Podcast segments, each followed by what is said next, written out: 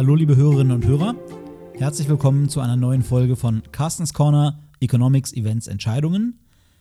Noch einmal heute leider ohne den Namensgeber, ohne Carsten Bjeski, der sich äh, noch immer von äh, dem üblichen Stress erholt und äh, uns erst nächste Woche wieder mit seinen Einsichten hier im Podcast beglücken kann.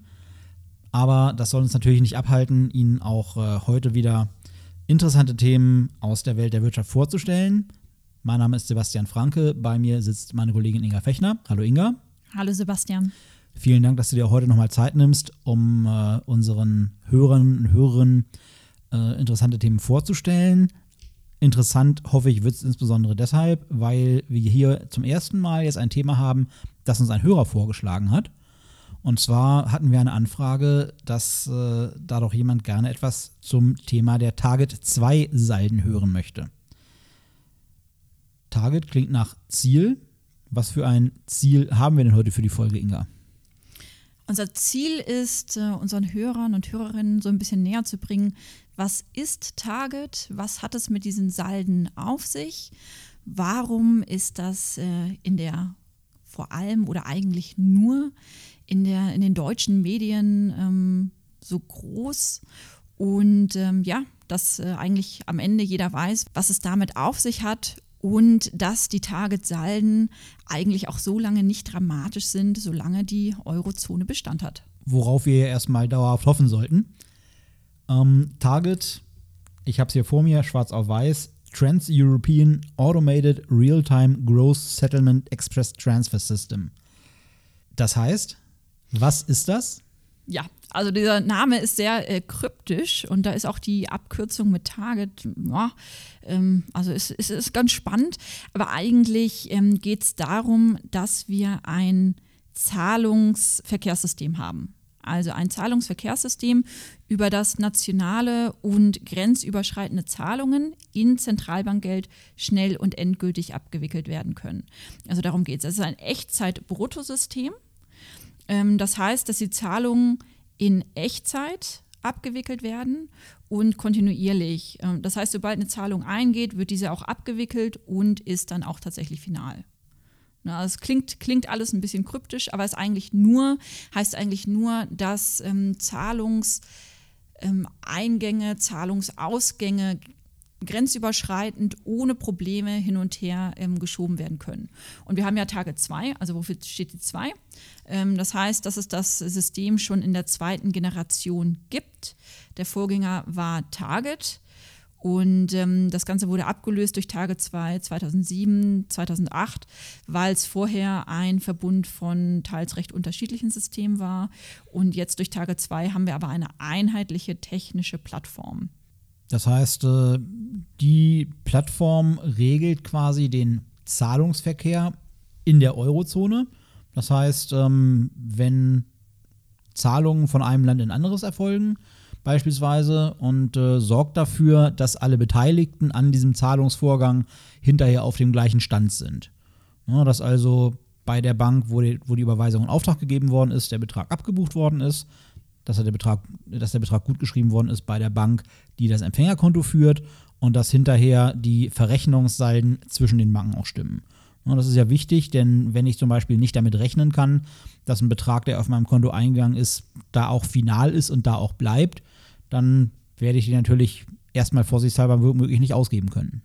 Genau, also es klingt, es klingt eigentlich ähm, relativ kryptisch, aber es ist tatsächlich einfach nur, dass ähm, die Geschäftsbanken untereinander ähm, Zahlungen durchführen können. Also dass es ein, ein vereinheitliches System ist. Ne? Das ist. Wir haben eine Währungsunion, ähm, das heißt, der Euro kann frei verkehren. Und wir machen ja doch, auch wenn Deutschland immer noch ein Bargeldland ist, wird ja doch eigentlich ähm, extrem viel und gerade eben auch im Geschäftsbereich, im Unternehmensbereich wird ja alles ähm, elektronisch abgewickelt. Und dieses System stellt einfach nur sicher, dass es schnell und effizient eben zwischen Ländern hin und her ähm, geschoben werden kann. Also das heißt einfach nur, dass die Zahlungssysteme einwandfrei funktionieren sollen. Ja, sonst hätten wir auch nicht wirklich einen einheitlichen Geldraum, wenn tatsächlich noch an jeder physischen Grenze zwischen den Ländern quasi noch irgendwelche Umbuchungsschritte erfolgen müssten. Von daher ist es also schon sehr sinnvoll, dass wir dann ein einheitliches Zahlungssystem haben. Ähm, Was sind das denn für Transaktionen, die sich in diesen Buchungen über dieses Target-System widerspiegeln? Also ich schätze mal, nur wenn ich jemandem eine Überweisung schicke, weil ich über eBay was von dem gekauft habe, dann wird das wahrscheinlich nicht als einzelne Zahlung in der Target-Bilanz auftauchen. Also Target hat natürlich ein wahnsinnig ähm, großes Volumen. Also das durchschnittliche Transaktionsvolumen sind 5 Millionen Euro. Ähm, und es ist äh, das größte Individualzahlungssystem Europas. Ne? Das heißt, pro Tag äh, fließen im Durchschnitt 340.000 Zahlungen im Wert dann von rund 1,7 Billionen Euro hin und her. Und äh, da geht es eigentlich ganz klassisch, ähm, geht es um ähm, Waren, dass Waren bezahlt werden über Target, aber auch Wertpapiertransaktionen ähm, werden darüber durchgeführt oder auch die Gewährung oder Rückzahlung eines Darlehens. Also wir, wir können das Ganze auch nochmal an einem, einem Beispiel veranschaulichen. Ne, nehmen wir jetzt ähm, ein französisches Unternehmen, das bei einem deutschen Unternehmen eine Maschine kauft Heißt, das französische Unternehmen muss jetzt dem deutschen Unternehmen natürlich ähm, das Geld für die Maschine geben. Also die französische, das französische Unternehmen weist jetzt seine Geschäftsbank an, das Geld an das deutsche Unternehmen zu überweisen.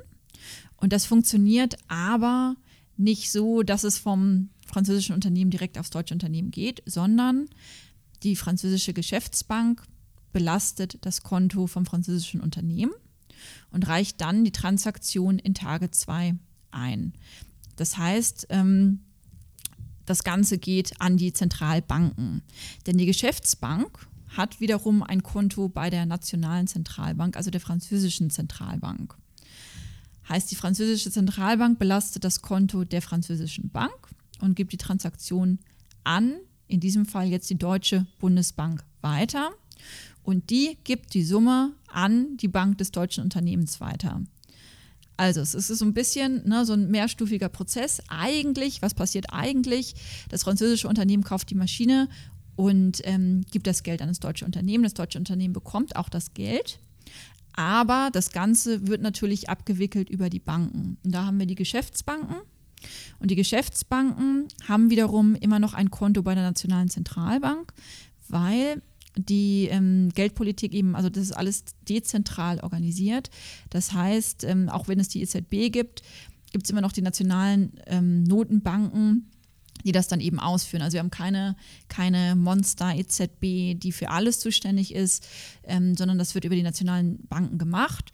Und dieser Vorgang dass die nationalen Notenbanken mit der EZB das eben verrechnen. Also heißt, dass ähm, die, deutsche, dass die Deutsche Bank kriegt ein positives Guthaben, die französische Bank hat ein negatives Guthaben.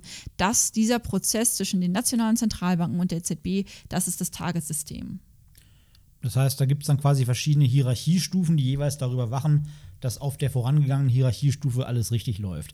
Ne, meine Bank passt zum Beispiel auf, dass ich mir auf meinem Kontoauszug nicht einfach eine Null hinten an den Kontostand dranhänge und dann das Geld auf einmal ausgezahlt haben möchte.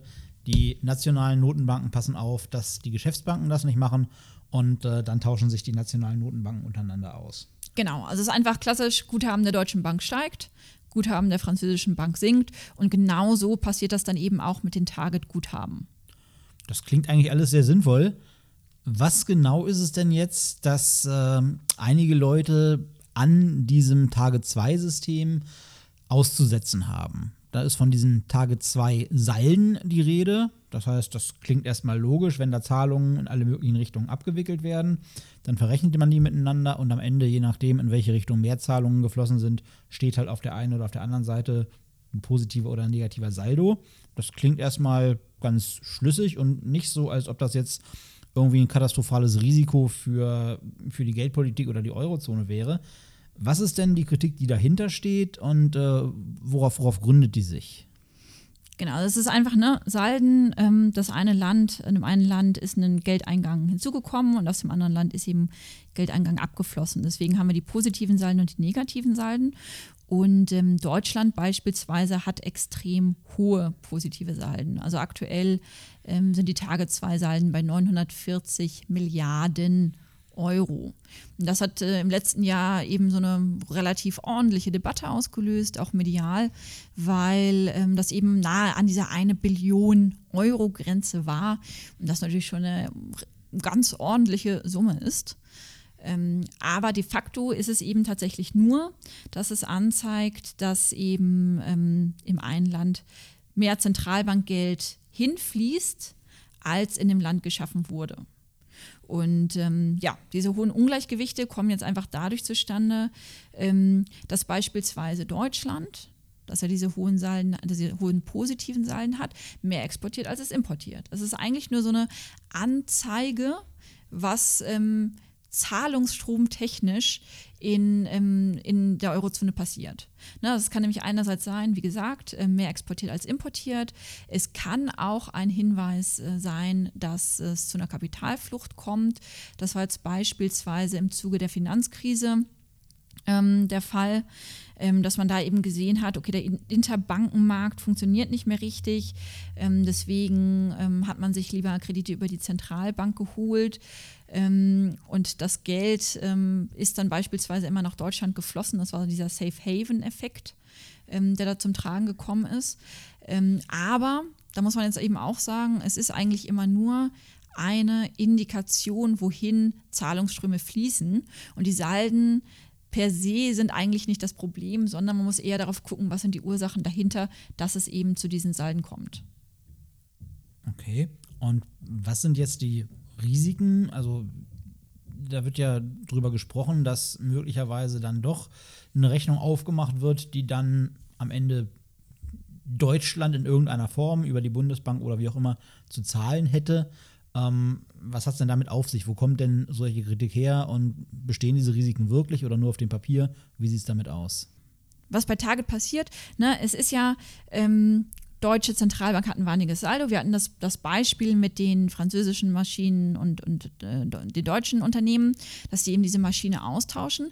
Aber am Ende eines jeden Geschäftstages wird das Ganze nur noch mit der EZB verrechnet. Heißt, dass ähm, die Deutsche Bank stellt eine Forderung gegen die EZB.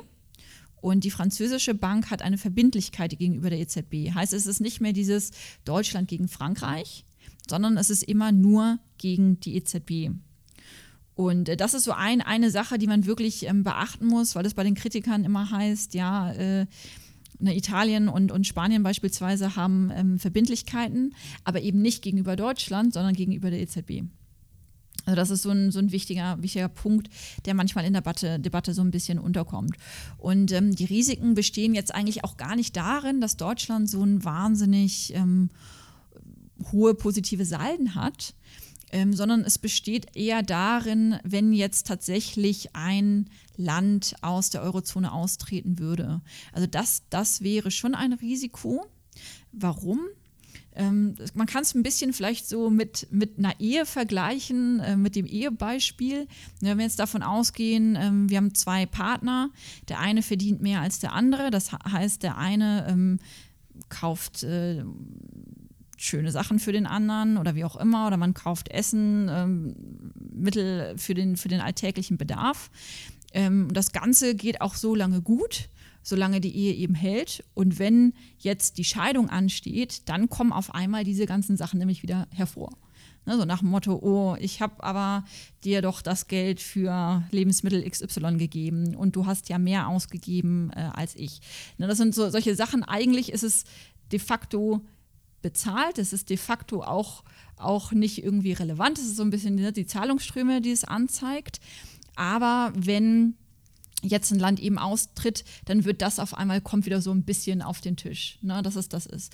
Ähm, dazu muss man aber auch sagen, Draghi, also EZB-Präsident Mario Draghi hat auch gesagt, dass wenn eben tatsächlich ein Land austreten sollte, dann müssen diese Forderungen auch ähm, beglichen werden.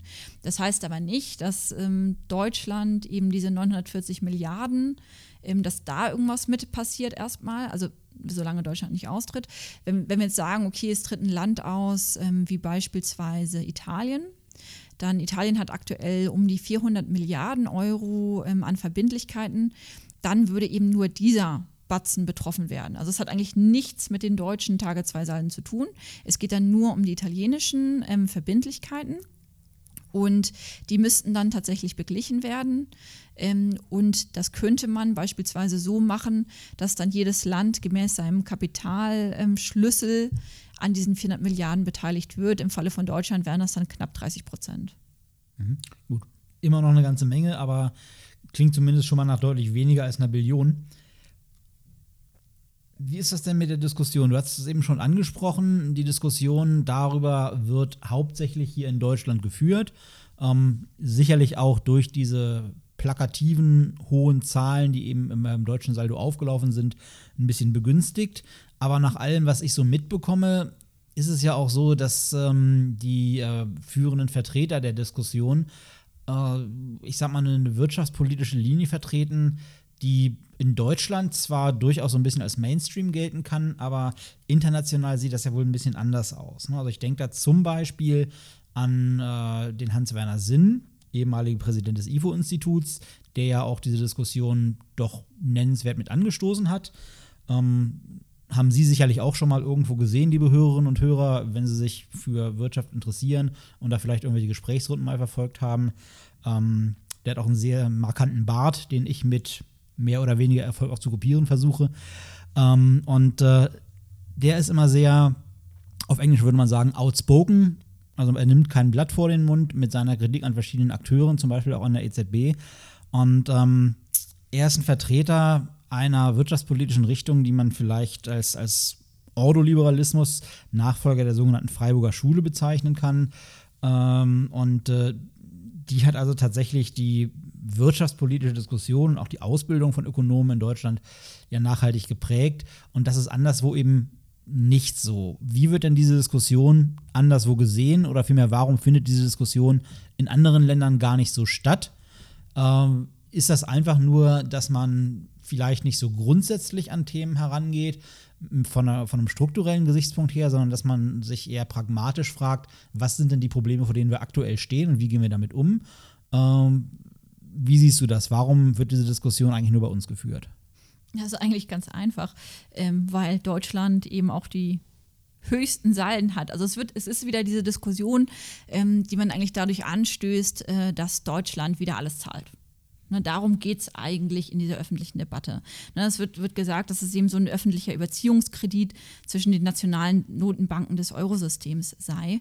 Aber de facto ist es ja tatsächlich nur ein systeminternes Verrechnungssystem. Ne, also wie gesagt, die Ursachen, die dahinter stehen, dass die Salden so hoch sind, das ist ein anderes Problem. Aber Tage 2 per se ist ja eigentlich nicht das Problem. Und ähm, es ist wirklich, also ne, eigentlich wieder dieses klassische Beispiel, ähm, Deutschland ist der Zahler, wird so dargestellt. Ähm, und deswegen ist es bei uns so extrem in der Debatte. Gut, das heißt also, ähm, ich fasse das nochmal kurz zusammen.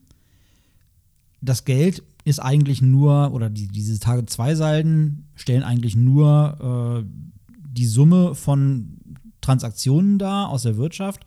Das heißt, das Geld, was da fließt, das ist Geld, das eben durch unsere aller Transaktionen, durch die Transaktionen von Unternehmen äh, dort unterwegs ist? Oder kommt das noch aus anderen Quellen? Genau, es kommt einerseits daher und dann eben auch von diesen geldpolitischen ähm, Kaufprogrammen, ne, was wir gesehen haben. Also man kann auch so ein bisschen bei der Entwicklung der Targetzahlen sehen. Also ganz am Anfang waren die relativ ausgeglichen. Ähm, das heißt, ne, Geld ist ins eine Land geflossen, aber auch wieder zurück ins andere Land geflossen, dann eben auch über den Interbankenmarkt und eben über die Kredite. Und ähm, seit der Finanzkrise sind die ähm, Salden extrem stark angestiegen, eben weil es diesen Vertrauensverlust gab. Und dann aber auch seit der berühmten Rede von Mario Draghi mit diesem Whatever Takes dann eben wieder entsprechend zurückgegangen. Und ähm, was wir jetzt das heißt, da sehen dann die Marktteilnehmer an den Finanzmärkten das Risiko nicht mehr so stark und diese Kapitalflucht lässt nach. Genau. Ne, das war so ein bisschen ein Zeichen, dass man sich eben nicht über den Interbankenmarkt Geld geliehen hat, sondern eben über die Zentralbanken gegangen ist. Ähm, und das dann eben erstmal diesen Vertrauensverlust war. Deswegen sind die Targetsalden, ne, diese Safe Haven Flucht ähm, wurde dadurch ausgelöst. Aber als dann das Vertrauen quasi wieder zurückgekommen ist, hat man eben gesehen, okay, die Targetsalden sinken auch wieder. Und seit 2015, eben seitdem es dieses ähm, Wertpapierkaufprogramm gibt, also Quantitative Easing, ähm, seitdem werden eben auch die geldpolitischen Käufe spiegeln sich eben auch in den Targetsalden wieder. Ähm, Warum? Das ist eigentlich ähm, dadurch begründet, dass eben die nationalen Zentralbanken ja die Staatsanleihen kaufen, die ähm, Anleihen kaufen. Und ähm, das oft der Fall ist, dass die, der Gegenpart im Ausland sitzt, also jetzt im außereuropäischen Ausland. Was heißt, wenn jetzt eine italienische ähm, Zentralbank Staatsanleihen kaufen möchte und wenn sie das von einem US-Unternehmen beispielsweise tut, dann ähm, ist es oft der Fall, dass dieses Unternehmen bei der Deutschen Bundesbank, also bei der Deutschen Zentralbank, ein Konto hat. Und damit verrechnet wiederum die Deutsche Nationalbank ähm, diesen Geldfluss mit der italienischen Zentralbank, was dadurch die deutschen Forderungen dann wieder steigen lässt gegen die italienischen Verbindlichkeiten. Das heißt, da spiegelt sich dann letzten Endes einfach nur die Geldpolitik der EZB, für die wir sie ja schließlich auch haben. Ganz genau. Ja, es spiegelt eben einerseits die geldpolitische ähm, Seite wider und eben dann auch die ganzen Transaktionen, die von der Wirtschaft, von den Unternehmen ähm, oder auch von Bürgern eben vorgenommen wird. Das heißt, ähm, in den hohen positiven deutschen Salden und den hohen negativen beispielsweise italienischen Salden ähm, spiegeln sich also auch wieder, dass äh, im Prinzip Geldflüsse von Deutschland nach Italien weniger geworden sind. Das hatten wir ja gerade äh, im Zuge mit, der, mit dem Vertrauensverlust angesprochen, dass eben Deutsche oder in Deutschland dann die Liquidität eben nicht mehr nach Italien geht in Form von Krediten, sondern dass da die Finanzierung über die Zentralbanken erfolgt. Von daher würde ich sagen, wer sich Sorgen macht über die hohen deutschen und äh, hohen negativen italienischen Seiten, der sollte doch vielleicht einfach Urlaub in Italien machen und seine Liquidität dort lassen. Damit trägt er dann bei zur Reduzierung dieser Salden. Ja, gute Idee eigentlich. Genau das macht ja auch gerade äh, unser Chefvolkswirt. Und auf den können Sie sich dann nächste Woche wieder freuen, liebe Hörerinnen und Hörer. Der ist dann nämlich wieder da und äh, kann Sie dann wieder mit seinen Einblicken in Economics, Events und Entscheidungen beglücken. Vielen Dank, dass Sie sich, äh, dass Sie uns heute nochmal zugehört haben und sich die Zeit für uns genommen haben. Vielen Dank, Inga, dass du dir die, äh, die Zeit genommen hast, uns hier sehr ausführlich darzulegen, was eigentlich das wahrgenommene Problem mit Tage 2 ist und dass das reale Problem dahinter gar nicht so dramatisch ist, wie es gern gemacht wird. Und äh, ja, weiterhin an Sie, liebe Hörerinnen und Hörer, die Bitte, lassen Sie uns äh, wissen, was Ihnen gefällt, was Ihnen nicht so gut gefällt. Lassen Sie uns eine Bewertung da auf den Plattformen, über die Sie uns hören. Und äh, wenn Sie Themenvorschläge haben, wie zum Beispiel heute, dann teilen Sie uns auch das mit. Und äh, wir bemühen uns gerne, dem nachzukommen und zu schauen, ob wir denn auch äh, das von Ihnen gewünschte Thema behandeln können bei uns im Podcast. Vielen Dank für Ihre Zeit. Machen Sie es gut.